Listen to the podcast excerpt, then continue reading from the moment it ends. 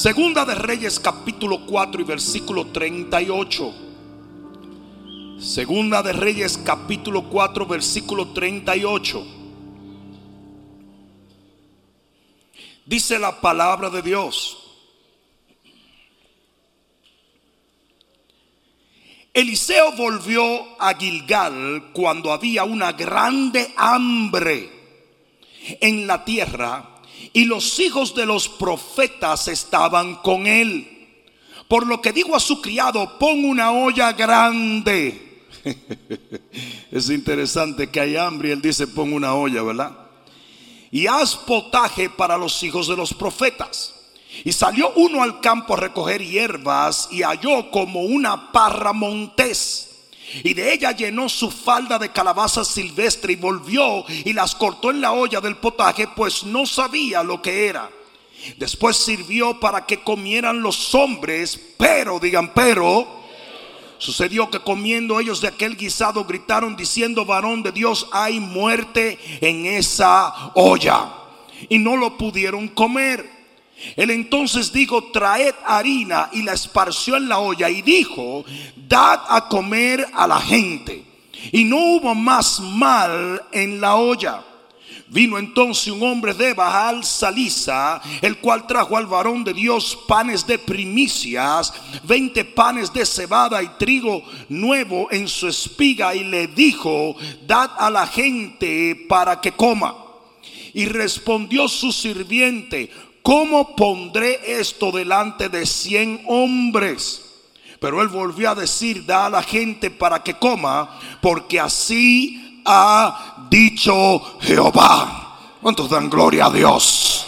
¿Cuántos dan gloria a Dios?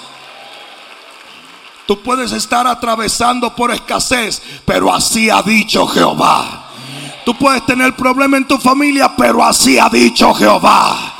Tú puedes estar en este momento deprimido, angustiado, oprimido, pero así ha dicho Jehová. Es lo que Dios dice, lo que se va a cumplir. No son las circunstancias lo que dictan lo que va a suceder. ¿Cuántos dicen amén? Así ha dicho Jehová. Comerán y sobrará. Servimos a un Dios de abundancia. Entonces lo puso delante de ellos y comieron y les sobró conforme alineado a la palabra de Jehová. A mí no me importa lo que te haya dicho el médico, mucho menos lo que haya dictaminado el juez. Tu vida no se determina por lo que dice el hombre, sino por lo que ha dicho Jehová. Usted puede que no tenga un buen abogado y puede que no tenga dinero, pero si usted tiene una palabra de parte de Dios, ¿alguien está entendiendo eso? Esa palabra hará que todo salga bien. No sé si alguien me está entendiendo. A esa palabra se va a alinear todo el que está a tu alrededor. A esa palabra se va a alinear todo recurso que usted necesite. A esa palabra se va a alinear absolutamente todo lo que te rodea. Bajo ningún concepto te desencantes, te desilusiones o pierdas tu fe. Porque una sola palabra basta para profetizar y determinar cuál será el final de tu situación. Alguien debió decir amén. Padre, en el nombre de Jesús, hoy te damos gracias por tu palabra.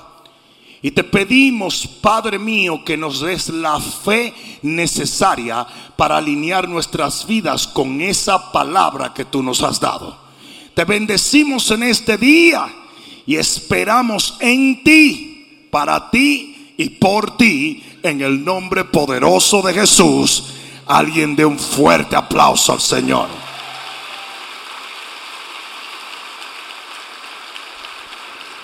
Siéntate un momento, por favor. Si me pueden dar un poquito más de monitor, se lo agradezco allá detrás.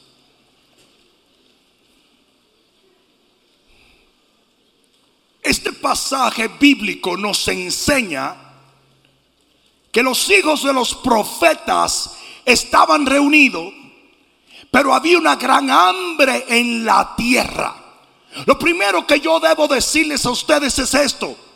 No todos los problemas que vienen a tu vida son causados por algún tipo de pecado en tu vida. Usted puede estar en la voluntad de Dios. Usted puede estar lleno de la presencia de Dios. Usted puede estar sirviéndole al Señor y pueden llegar los momentos difíciles. La Biblia dice, dale un codazo que está a tu lado. La Biblia dice, muchas son las tribulaciones del justo, pero de todas ellas te librará el Señor. Y ustedes dicen, wow, el pastor siempre repite esta escritura.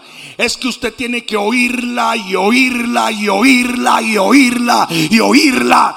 Hasta que en el momento difícil lo primero que usted haga es citar esa escritura. No salir corriendo a pedir un préstamo.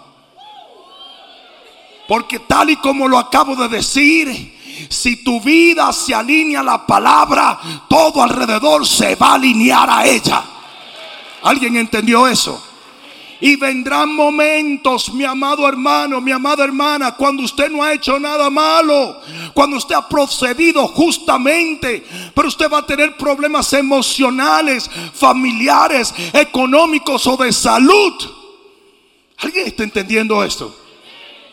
Si lo primerito que todo el mundo hace cuando tú tienes un problema es decir, hmm, eso debe ser que algo malo hizo. Mentira del diablo. Jesús no fue a la cruz por malo. Jesús no fue a la cruz por detractor. Aún dentro del marco de la voluntad de Dios hay problemas. Pero lo glorioso es que Dios siempre te va a sacar adelante. Ay, cara, alguien va a tener que decir amén aquí. Y vino una gran hambre. Y esa hambre afectaba a los hijos de Dios, a los hijos de los profetas, aún al profeta mismo. Pero aquí es donde vienen los heavy duty, funky, Robbie Wow. Una fe genuina. No, no sé cuántos ustedes saben que hay, hay fe que no son genuinas, ¿verdad? Ustedes lo saben, ¿verdad? Es más, hay fe que es fe, pero está muerta. O sea que es como un cascarón de fe, pero no tiene vida ni produce vida. Porque dice que la fe sin obra es. Ah, entonces sigue siendo fe, pero está muerta. Entonces hay gente que tiene una fe que no le funciona porque se murió. Si tu fe no te mueve a tomar acción, se murió. Y una fe muerta no produce vida. Enséñame tu fe por lo que haces, no por lo que dices. A mí me hubiera encantado que alguien dijera amén aquí. Y aquí es donde viene una fe real, una fe viva, una fe genuina. Es una fe que toma acción y usualmente es una acción contraria a lo que el hombre natural haría. Yo, yo, voy a dejar que ustedes agarren esa ahí porque es demasiado importante, demasiado importante. La fe genuina canta donde otros lloran. La fe genuina siembra donde otros guardan. La fe genuina cree donde otros han dejado de creer. Danza en medio del dolor. Espera en Dios. ¿Alguien está entendiendo esto? Es por eso que usted tiene que tener mucho cuidado. Si usted cae en la adicción a la aprobación del hombre, porque el hombre te ve actuar en fe y te va a llamar estúpido. Porque el hombre natural no entiende las cosas del Espíritu. Porque las cosas del Espíritu son locuras para el hombre natural. Oh, es por eso, esta te la voy a dar gratis. Es por eso que una de las más preciosas señales que tú puedes tener de que estás caminando con Dios es cuando critican tu fe.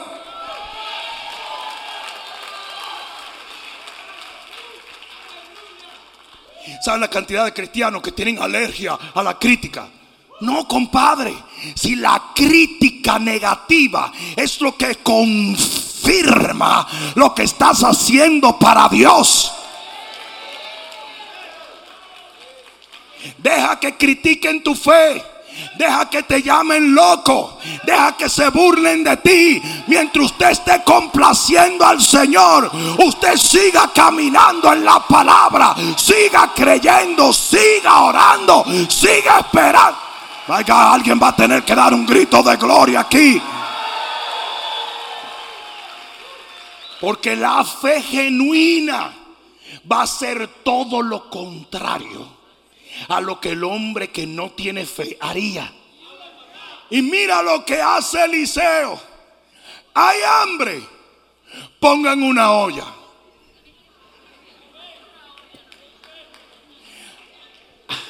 Hay una pandemia. Vamos para la iglesia.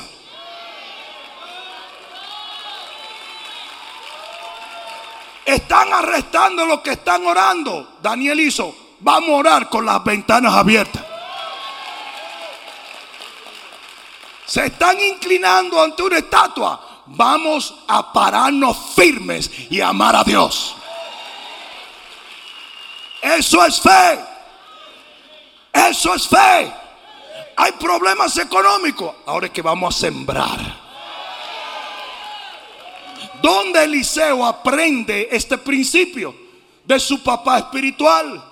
En Segunda de Reyes 17:8, Elías ve a la viuda de Sarepta y la viuda dice, "No tengo nada, esto es lo último que me queda" y dice, "Esto ha dicho el Señor." ¿O cuántos dicen amén? Usted puede vivir por la lógica humana o usted puede vivir por la fe en una palabra de Dios. Y Elías le dijo, esto ha dicho el Señor, si tú me das a mí eso, nunca va a escasear la harina, nunca va a escasear el aceite. Y la mujer lo creyó y actuó. Y en un momento donde se demandaba que ella guardara lo último que tenía, ella lo entregó. Porque la fe hace lo opuesto a lo que el hombre quiere hacer. Usted nunca va a tener una pelea y una batalla consigo mismo para hacer lo que su carne quiere.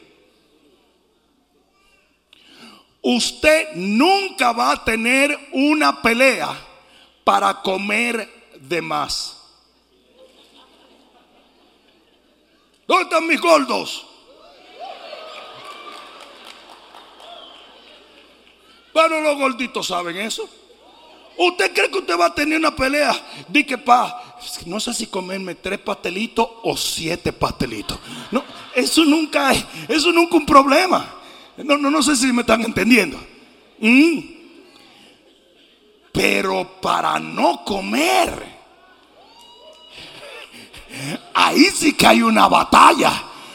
Cuando arrancan con esos pastelitos y el estómago tú dices, Uh, date unos cuantos más. Y tú dices, pero hay un monstruo adentro de mí. Y ese monstruo te está diciendo, oh, agárrate algo que Dios te perdona. Porque usted nunca va a tener una pelea para hacer lo que la carne quiere. Cuando usted tenga un combate con usted mismo, es porque usted está combatiendo para hacer lo que el Espíritu quiere hacer, lo que la palabra determina. Y cada vez que usted vaya a tomar acción en aquello que Dios determinó, usted va a pelear consigo mismo. Y si usted permite que Dios gane, el que va a ganar al final es usted. Uh, alguien diga amén. Eliseo dijo, pongan una olla. Todo el mundo habrá dicho, como, como una olla así? Que no hay nada. Pongan la olla y grande la quiero. Es una olla grande. ¿Cómo él lo estaba haciendo? Confiando en Jehová. Confiando en Jehová. Confiando en una palabra confiando en lo que Dios ha dicho. Él no es el Dios que hace llover maná del cielo. ¿Acaso no es el Dios que da agua de la roca? ¿Acaso tu Dios no es capaz de soplar y que vengan codornices? Usted tiene que aprender a confiar en Dios. Además, aquí te veo un bonus. Al Señor le encanta la empatía. Voy a dejar que tú disiernas esto. Al Señor le encanta la empatía. Fíjate que nunca dijo Eliseo, Padre, me voy para la habitación. Allá provéeme un manjar. No, Eliseo no estaba tanto pensando en él. Él estaba pensando en la gente. Y cada vez que usted hace algo motivado en la empatía y en el amor, el Señor va a manifestar su gloria. A Dios le encanta porque Dios es empático. ¿Saben lo que es empatía? Empatía es poder sentir lo que otros sienten. ¿Y para qué vino Jesús desde el tercer cielo a la tierra? Para sentir lo que tú sientes. Para eso Dios es empático. No, no te creas que el Señor no te entiende. Él te entiende perfectamente porque Él se metió en un cuerpo de hombre para saber qué era lo que a ti te hacía falta. Qué era lo que a ti te hacía llorar. Qué era lo que te daba temor.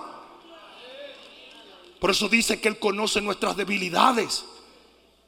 Tú, te imaginas lo, no sé cómo decir, unreliable, unreliable, no, no sé, eh, que no hay relación en hablar con un Dios perfecto. Usted que es un desperfecto andando. Imagínate cómo tú le hacías entender a Dios, tengo frío, tengo miedo, tengo hambre, estoy amedrentado. Pero Jesús vino y se hizo hombre para entender lo que a ti te agobiaba. No sé si alguien me está entendiendo. Y después se devuelve y te dice a ti, atiende. Dale, un codazo que te la duele. Presta atención. Llorad con los que lloran. Reíd con los que ríen.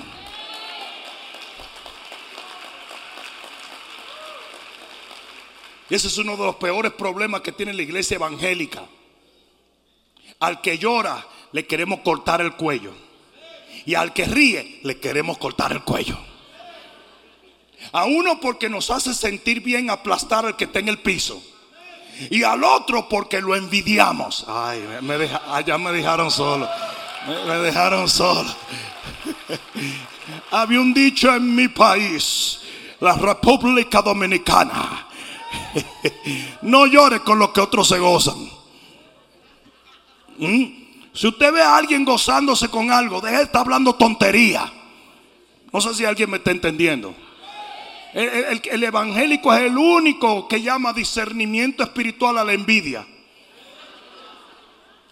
Todos los pastores que critican esta congregación por tener miles de miembros quisieran tener miles de miembros.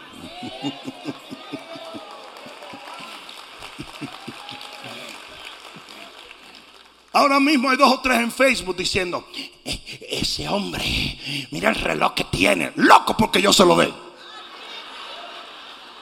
Eh, mira esto y mira aquello y mira aquello, porque son envidiosos. Pero ellos dicen que es sabiduría de lo alto. Mentira. Si la sabiduría de Dios no es mala, la sabiduría del diablo sí es maligna. Mm, cuando tú dices que tienes sabiduría, pero lo haces con envidia o con emociones tóxicas, eso no es sabiduría de Dios. Sabiduría del mismo infierno. Ay, qué duro le tiraste, pastor. ¿Sí o no? Ahora importante, cuando nosotros hacemos algo por empatía y amor, el Señor siempre siempre se va a mover. ¿Alguien está entendiendo eso? Ahora, aquí es donde viene lo desconcertante de lo que estamos estudiando en este día. Guau. Aun cuando tú haces algo por Dios, para Dios y en Dios, aun cuando lo haces con el corazón correcto, aun cuando lo haces simplemente para bendecir a otros, las cosas te pueden salir mal. Mira, no, no, quieren, no quieren decir amén, ¿verdad? ¿No les gustó? ¿Cuántos de los que están aquí alguna vez no hicieron un bien y les salió mal?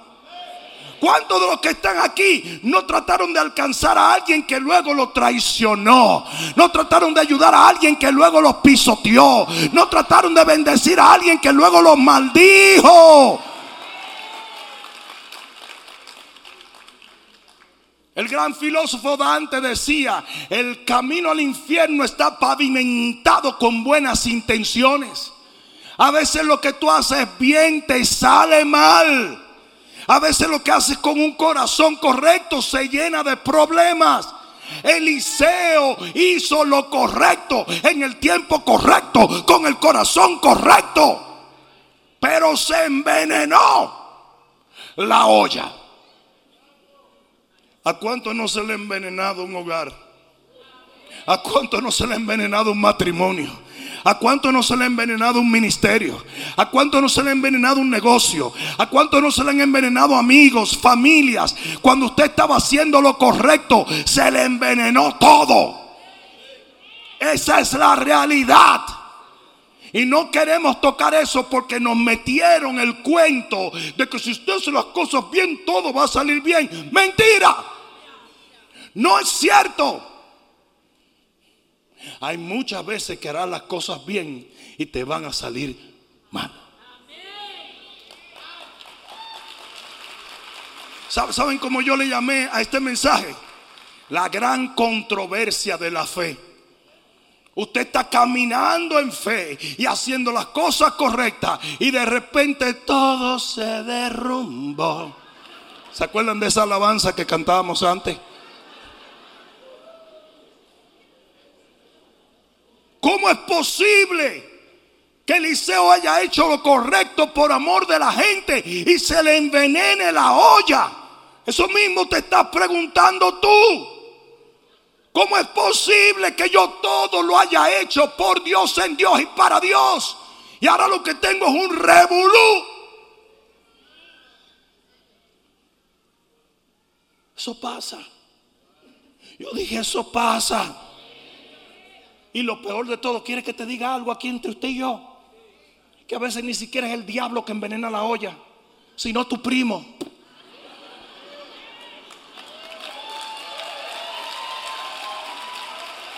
Pero, ¿cuál de mis primos?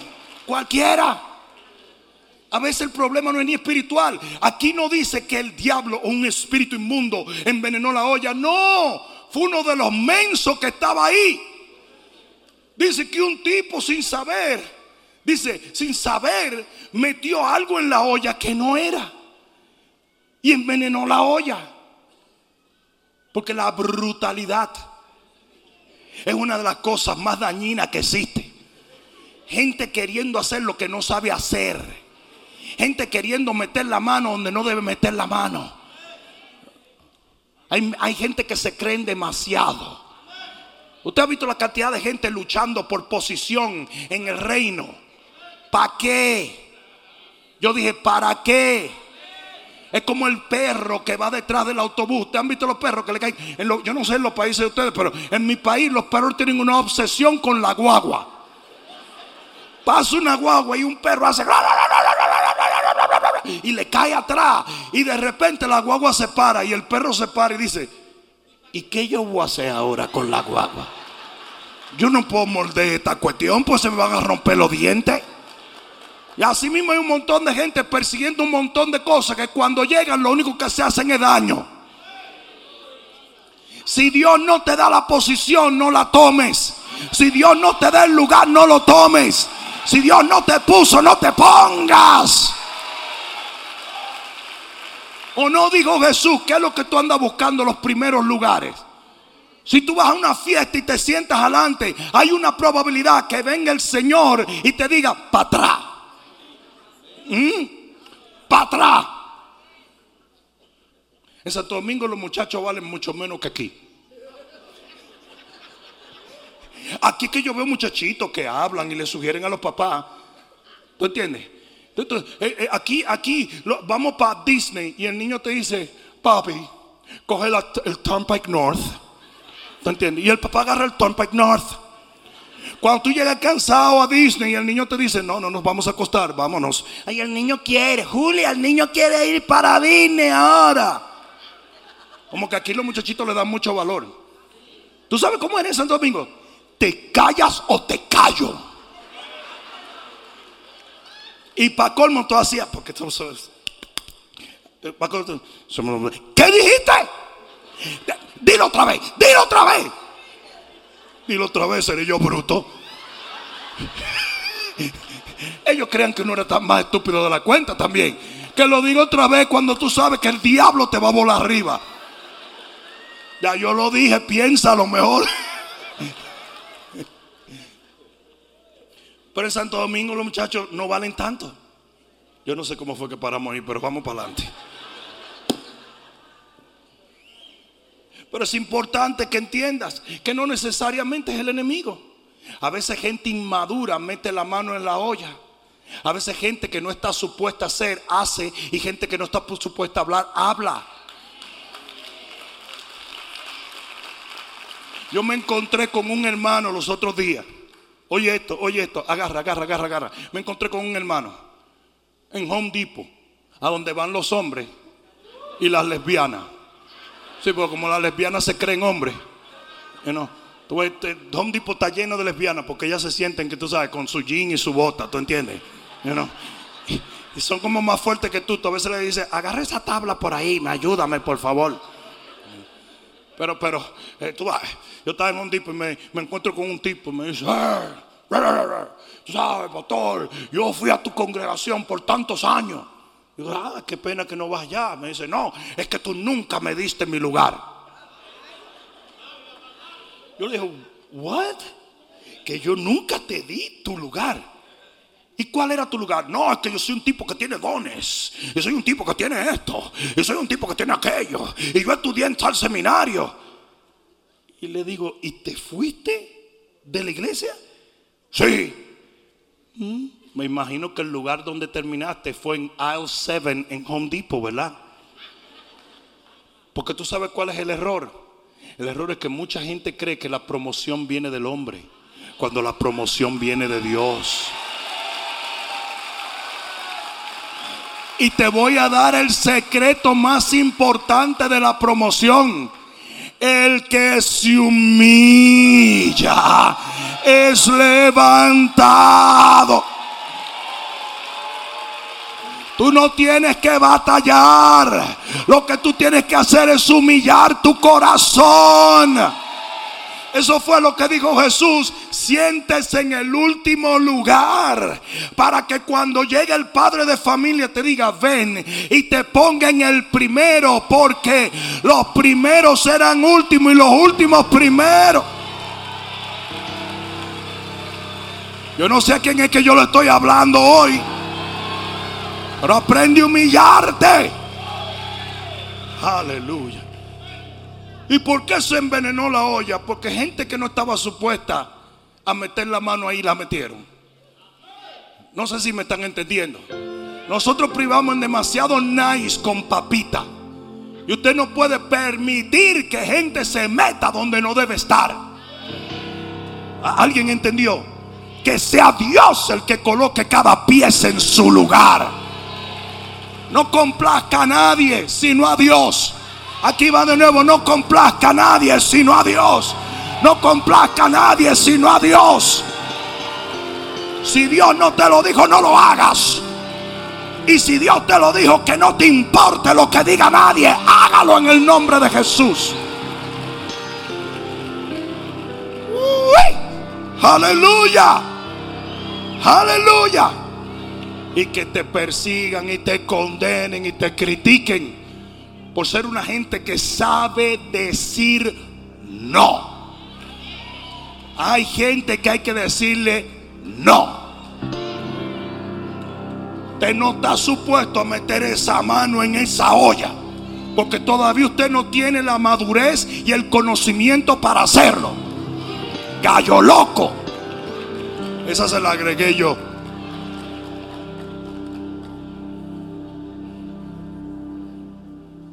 Que la manipulación de otros nunca te haga hacer lo que Dios no te dijo que hicieras.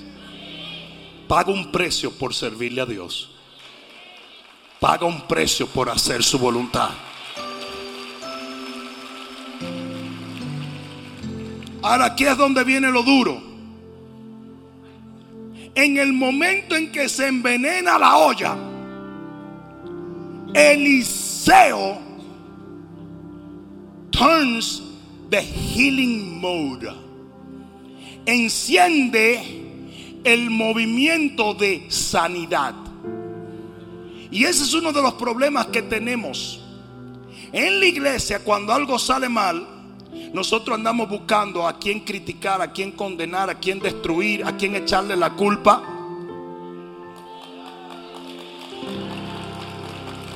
Cuando lo que usted tiene que hacer cuando hay veneno es sacar ese veneno. Cuando hay enfermedad es sanar la enfermedad.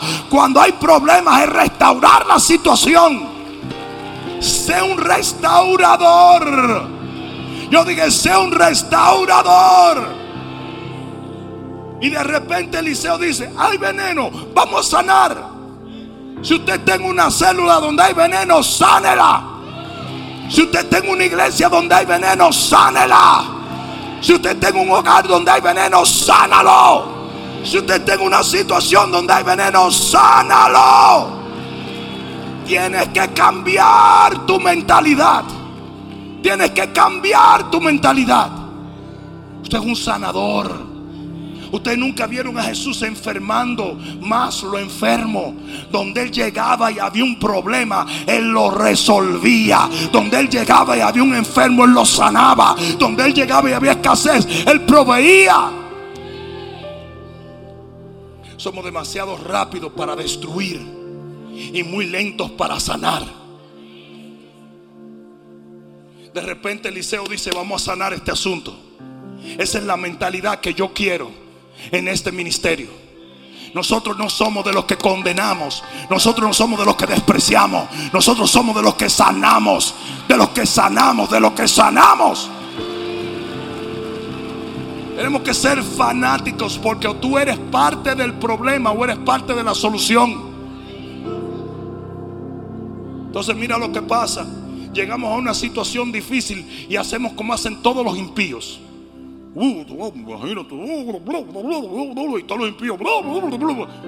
Pero compadre, si usted es la solución del problema, a usted lo trajo Dios a esta situación para sanarla. No ande averiguando cómo se dañó. Lo que tienes que hacer es arreglarlo. Mm. A nosotros siempre que salíamos en Segamoto, nos llevábamos a Richard López. Porque Richard López es un todólogo, graduado de la Universidad de Todología. Entonces el tipo andaba, mira, todo el mundo andaba con sus chaquetas bien chéveres y sus cacos. Y Richard andaba con una, una cosa de, de, herramientas aquí. ¿Y qué pasa cuando se dañaba una, una, una motora? Se rodeaban todo y comenzaba todo el mundo a decir, hermano, ¿cómo sonaba? Pum, pum, pum, pues son los tambores, entonces son los tambores. Las motoras no tienen tambores, bestia. Y todo el mundo comenzaba a dar una opinión, pero Richard, en lo que tú estabas dando una opinión, estaba como el hijo de él, Richard López Jr., es así también. Él estaba desmontando las herramientas. Y él decía, no, a mí no me llamaron a dar opinión, a mí me llamaron a arreglar este asunto aquí.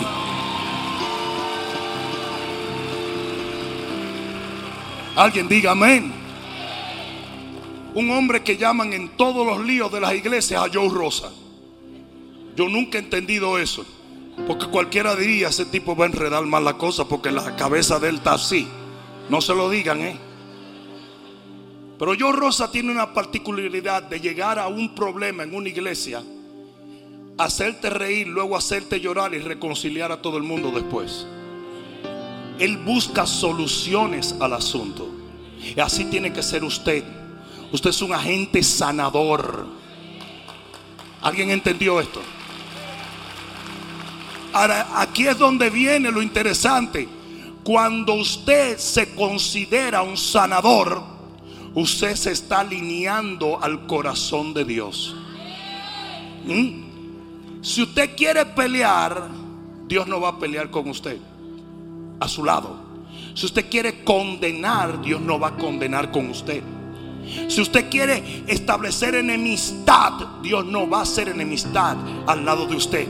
Pero si usted quiere sanar, restaurar, levantar, libertad. Él te va a prestar su poder para que se haga. Ustedes se imaginan que yo haya ido a Pachuca Hidalgo simplemente a regañar a los pecadores. Por favor. Y después que los regañe, los condene, los mande al infierno, me voy. Absolutamente no. Aquello fui a salvar, a restaurar, a sanar en su nombre y por su poder.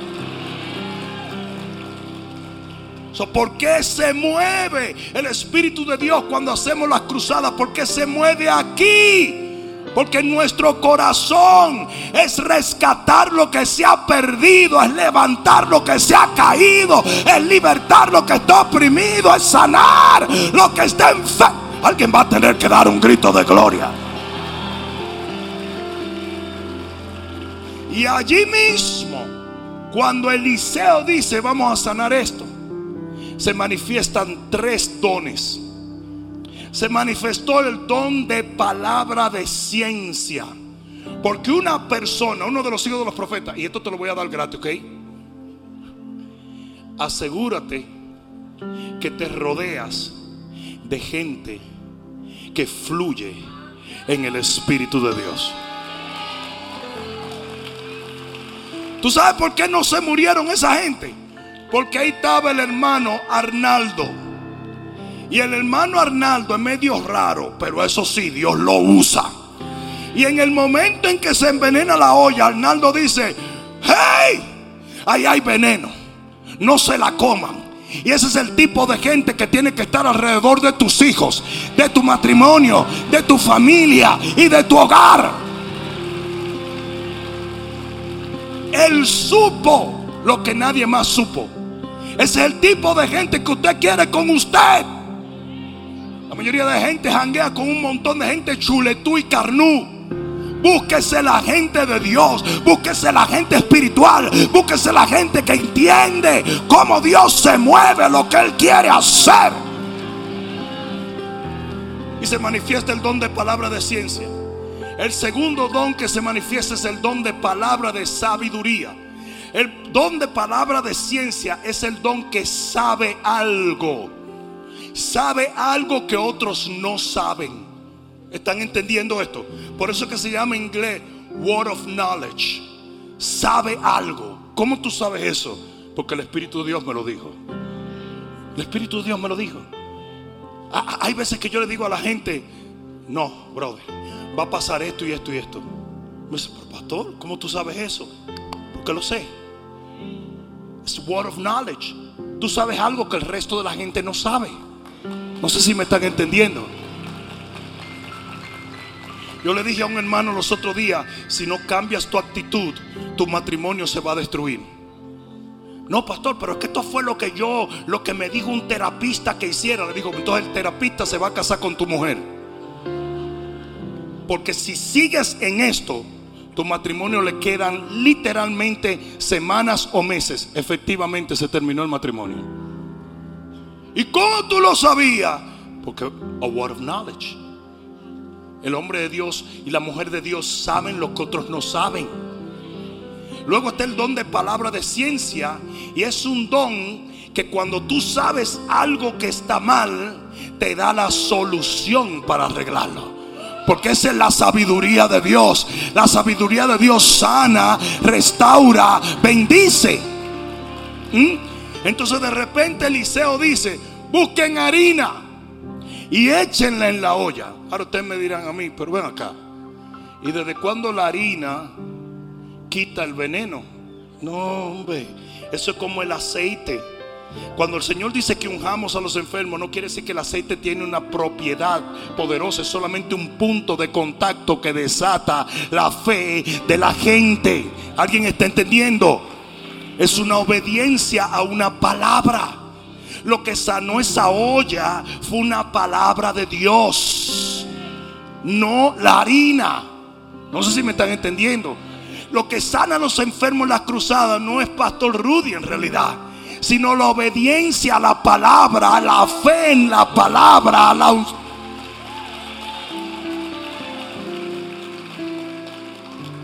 Amén. Y la tercera, el tercer don que se manifestó fue el don de fe. Don de fe. ¿Qué es el don de fe? El don de fe es cuando la gente puede creer algo que en su propia fuerza no pudiera creer. Es la fe de Dios. Entonces miren esto. En 100 personas, digan 100 personas, todos creyeron al mismo tiempo y al mismo nivel. Eso no es, eso no es natural. Si aquí en este momento hay cuatro mil personas o tres mil y pico, ninguno vamos a creer de la misma manera. Porque cada uno tiene una medida de fe. Entonces yo digo, lo vamos a hacer. Y de repente dice otro, pero vamos a orar. Y de repente dice otro, yo no lo creo. Y de repente dice otro, yo voy a creer. Pero ninguno vamos a tener al mismo tiempo la misma fe, a menos que se derrame el don de fe.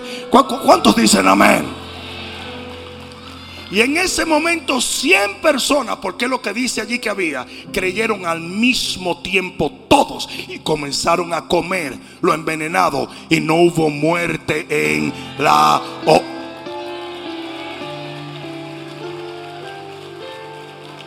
¿Cuántos dicen amén a esto?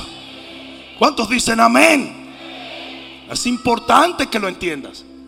Aquí es donde viene el punto. Cuando se envenena la olla, la solución está en lo sobrenatural. Ustedes no vieron que Él tomó una solución natural, sino una sobrenatural. Y si tú estás pasando por un tiempo donde estás viviendo rodeado de veneno, empiece a buscar lo de Dios y no lo del hombre, porque solo Dios puede resolver tu problema. Pastor Güero Mallorquín estaba en una de las conferencias donde se reúnen los grandes estrategas de la iglesia cristiana mundial. Y él me dice que todos estaban completamente confundidos del hecho de que las iglesias cristianas estaban desapareciendo a un ritmo muy rápido, especialmente después de la pandemia. Comenzaron a desaparecer. Entonces yo le dije, abuelo, pero para la próxima, que me inviten a mí, que yo le digo en dos minutos lo que está pasando. En dos minutos. Muchas de esas iglesias cambiaron a Dios por estrategias humanas. Dejaron el poder de Dios, dejaron la unción del Espíritu Santo. Cuando hasta Jesús le dijo a sus discípulos, no salgan a predicar hasta que no venga el Espíritu Santo. Si usted quiere soluciones en su vida, tiene que ser Dios. Yo dije, tiene que ser Dios. Amén. ¿Cuántos dicen amén? Aún Dios no causa el problema, pero Él lo resuelve. Usted no tiene ni siquiera que preocuparse por quién lo causó. Dios lo resuelve. Usted no tiene que salir como los discípulos. ¿Quién pecó? Este o su padre. No te preocupes por eso. Lo importante es que Jesús está aquí y Él lo puede sanar. Ahora bien, con esto termino. ¿Por qué Dios a veces permite que las cosas que hacemos bien por un momento salgan mal? ¿Por qué? Esa es la pregunta más importante. ¿Sabía Dios que esto iba a acontecer? Absolutamente. ¿Sabía Dios que el corazón de ellos estaba correcto? Claro. ¿Sabía Dios todo lo que iba a pasar? Claro. Entonces, ¿por qué lo permitió? Y aquí viene la respuesta. Porque los problemas engendran milagros y los milagros engendran maravillas y las maravillas engendran mayor gloria. Alguien va a tener que decir amén. Aquí es donde viene la sabiduría de Dios. Ellos no necesitaban una olla de potaje. Ellos necesitaban un milagro constante hasta que el hambre desapareciera en la tierra.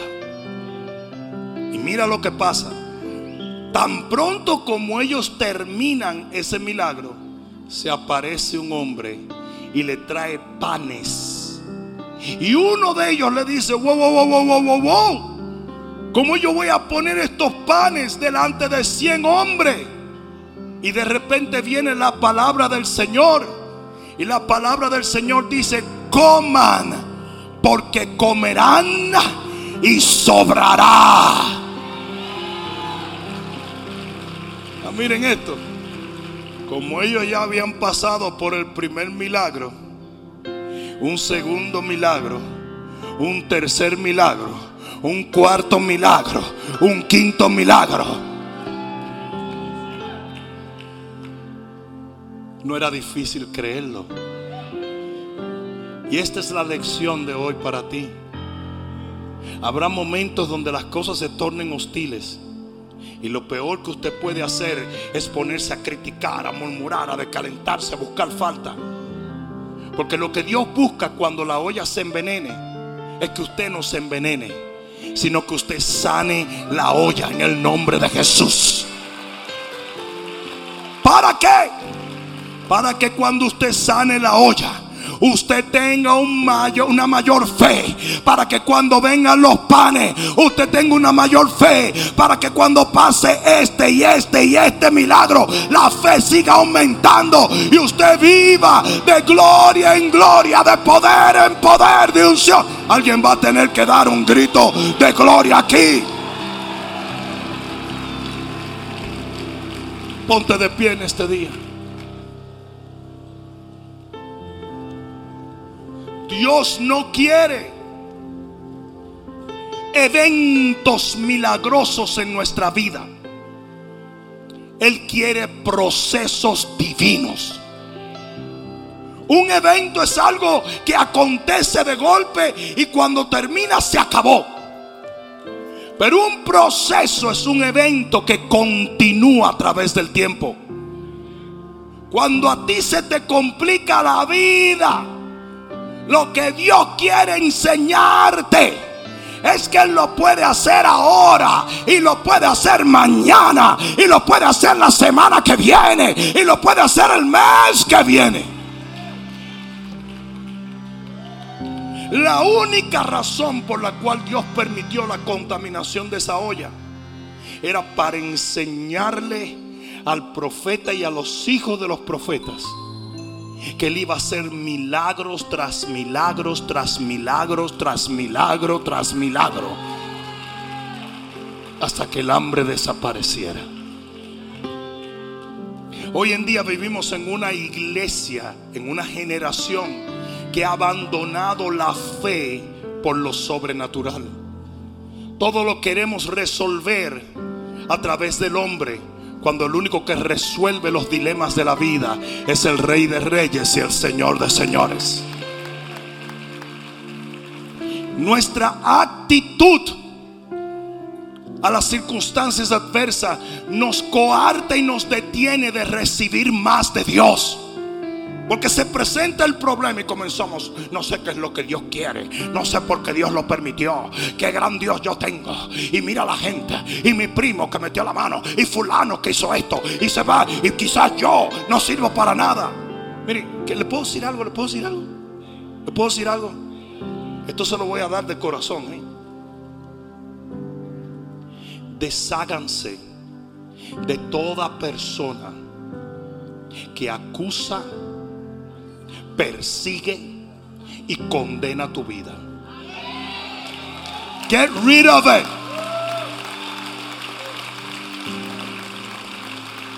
Tú sabes cómo habla el cielo. Te lo digo. Que Gedeón estaba asustado y llegó el ángel y le dijo, varón esforzado y valiente. No llegó y le dijo, rata de dos patas. El diablo usa gente para destruir tu autoestima, para bajar tu fe. Don't let them cut them off. Cut them off. Shut them down. Tus oídos no son basureros. Porque ustedes saben cuál es el problema. Una mentira que se repite constantemente comienza a convertirse en una verdad. Y tu percepción se puede dañar. Usted no permite que gente como cut them off. ¿Sabe lo que hizo Elías con los profetas de Baal? Le cortó el cuello para que no siguieran maldiciendo. Te dirán, oye, ¿por qué no lo apuñaló? No, porque el problema estaba aquí, en la lengua. En lo espiritual las palabras tienen mucho poder. Yo dije, en lo espiritual las palabras tienen mucho poder.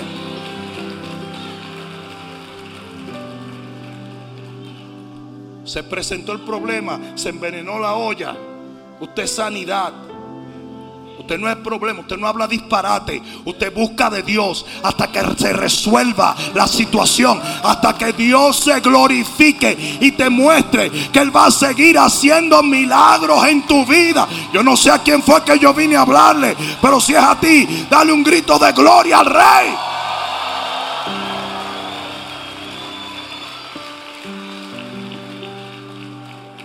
Nuestra vida tiene que ser una vida de milagros.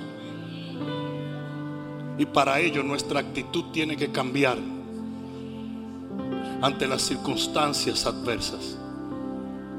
Eliseo no buscó a quien culpar. Eliseo no condenó a nadie. Eliseo no dijo un solo disparate. He went into healing mode immediately. Como un switch. Black. Enfermedad. Black. Healing. De una vez. Enfermedad. Black. Sanidad. Solución. ¿Alguien está entendiendo? ¿Y a quién le gusta? Una gente que en tu problema se acerque y te dice, bueno, compadre.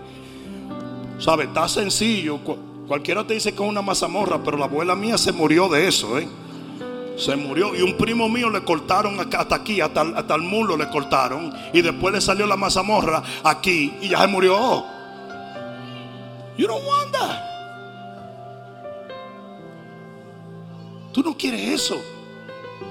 Tú quieres gente que aprendan a sanar lo que está enfermo, a restaurar lo que está dañado, a levantar lo que está caído. Ni tú seas negativo, ni permitas gente negativa a tu alrededor. Porque la vida que Dios te ofrece es una vida tan poderosa, donde solo cabe la fe.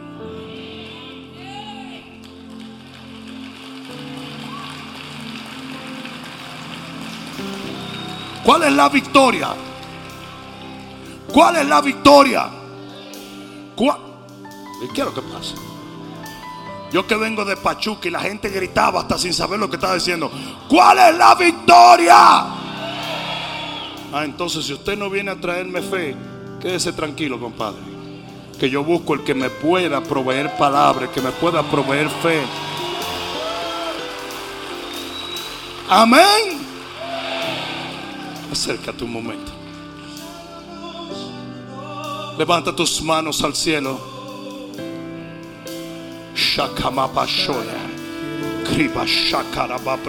Porque ante tu gloria demonios caen, huye la muerte, ya no hay enfermedad. Vamos, vamos, dilo. El cielo aquí está. Aleluya, aleluya, aleluya. Ante tu gloria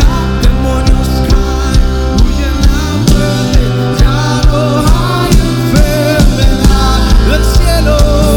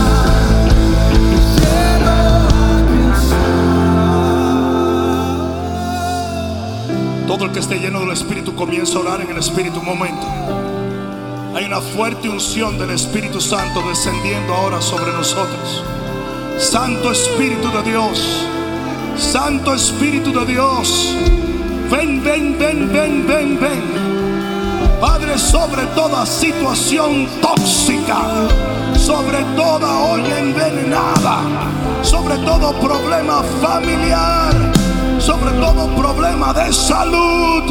En el nombre de Jesús, Espíritu Santo, ven ahora, ven ahora, ven ahora, ven ahora. Boshkoma praki mashoya. Y bashkoni ma pravasía. Ahí donde está comienza a orar en el Espíritu. Si sientes llorar, llora. Si sientes temblar, deja que Dios te toque. Solo recibe lo que el Espíritu de Dios está haciendo ahora. Más, más, más, más. Padre de la cabeza los pies, llénalos, llénalas. Hoy se rompe la muerte de la olla. Hoy se quebranta el poder del enemigo. El Señor va a sanar y va a permitir su gloria se manifieste en el nombre de Jesús, en el nombre de Jesús, en el nombre de Jesús. Se libre de toda condenación. No siga buscando culpa. Solo cree a Dios por lo que viene. Aleluya, aleluya, Uh,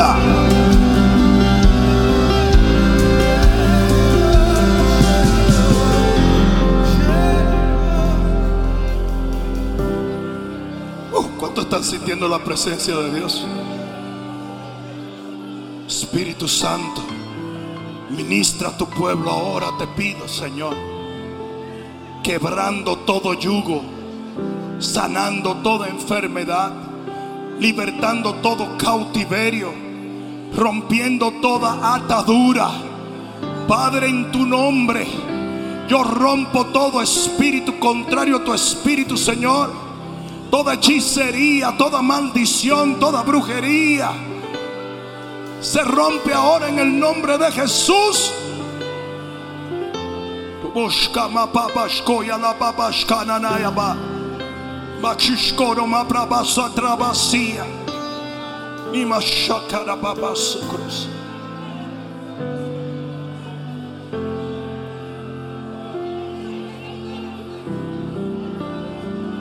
Uh, Ahí está la presencia del Espíritu Santo. Dale más, Señor. Dale más, Señor.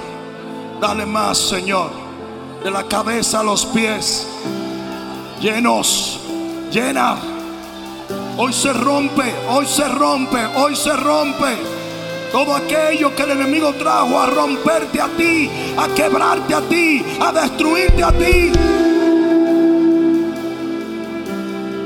Yo reprendo toda condenación. Yo reprendo todo sentido de culpa. Yo cancelo toda maldición.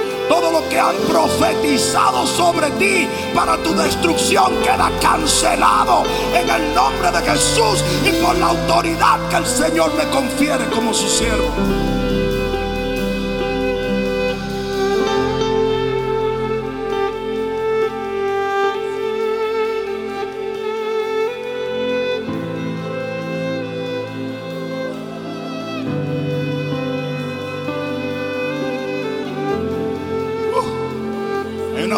De liberación en este momento. I promise you I want to stop and I don't know how. Yo quiero detenerme, pero el Espíritu no quiere detenerse. Ahí mismo Él te está ministrando. Hay gente viéndonos en las diferentes plataformas que están siendo liberados en este momento. Veo mucha culpabilidad. Veo juicios de maldición que han hablado sobre ti, que se están cancelando ahora.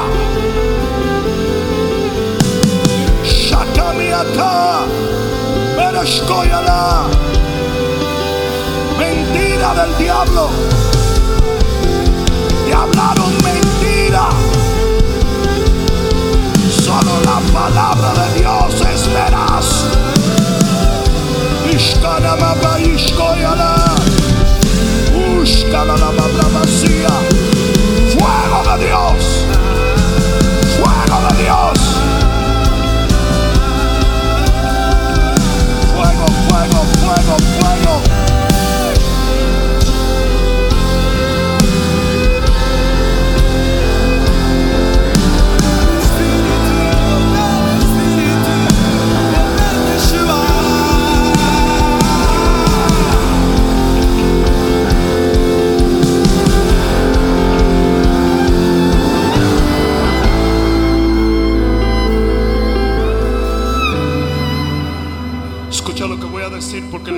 No me va a dejar irme si no te lo digo.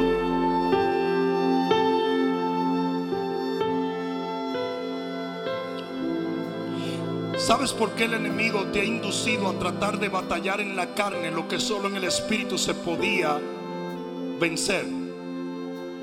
¿Sabes por qué has estado parado delante de la olla? Incómodo, peleando, batallando en la carne. Te has llenado de emociones tóxicas. Porque el enemigo sabe bien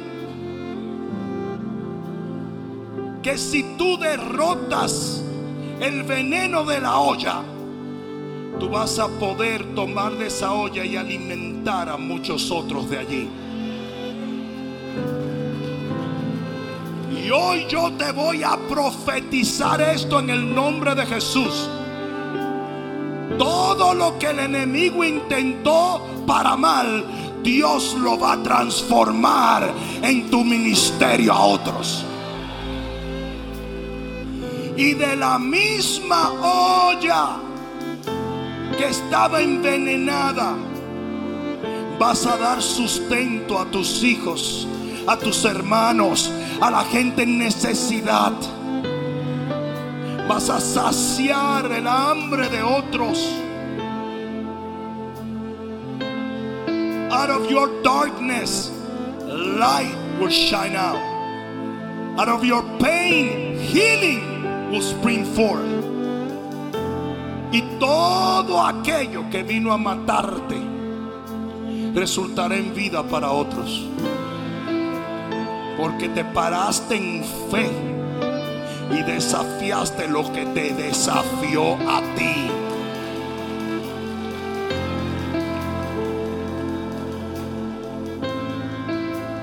Sabes que el diagnóstico va a cambiar, ¿verdad?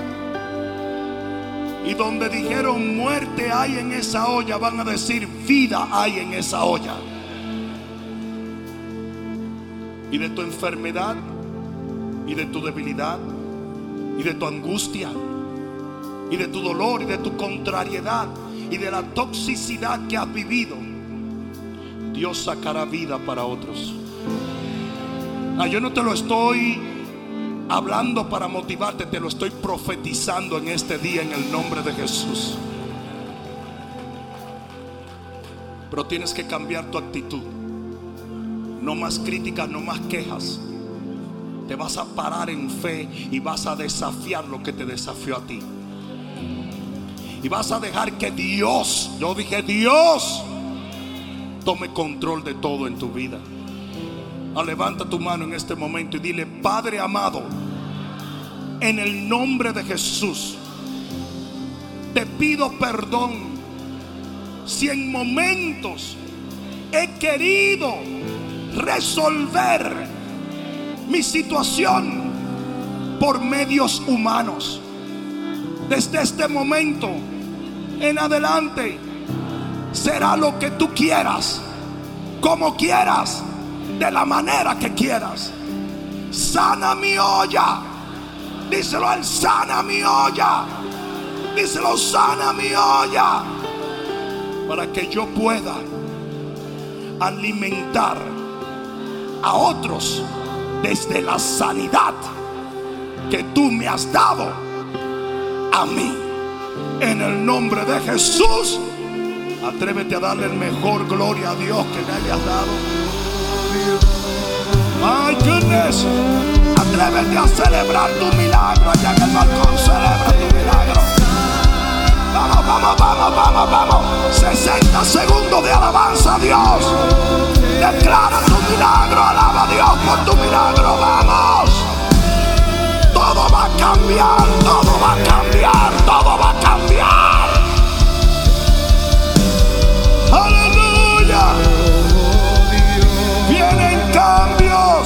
Vienen cambios. Vienen cambios.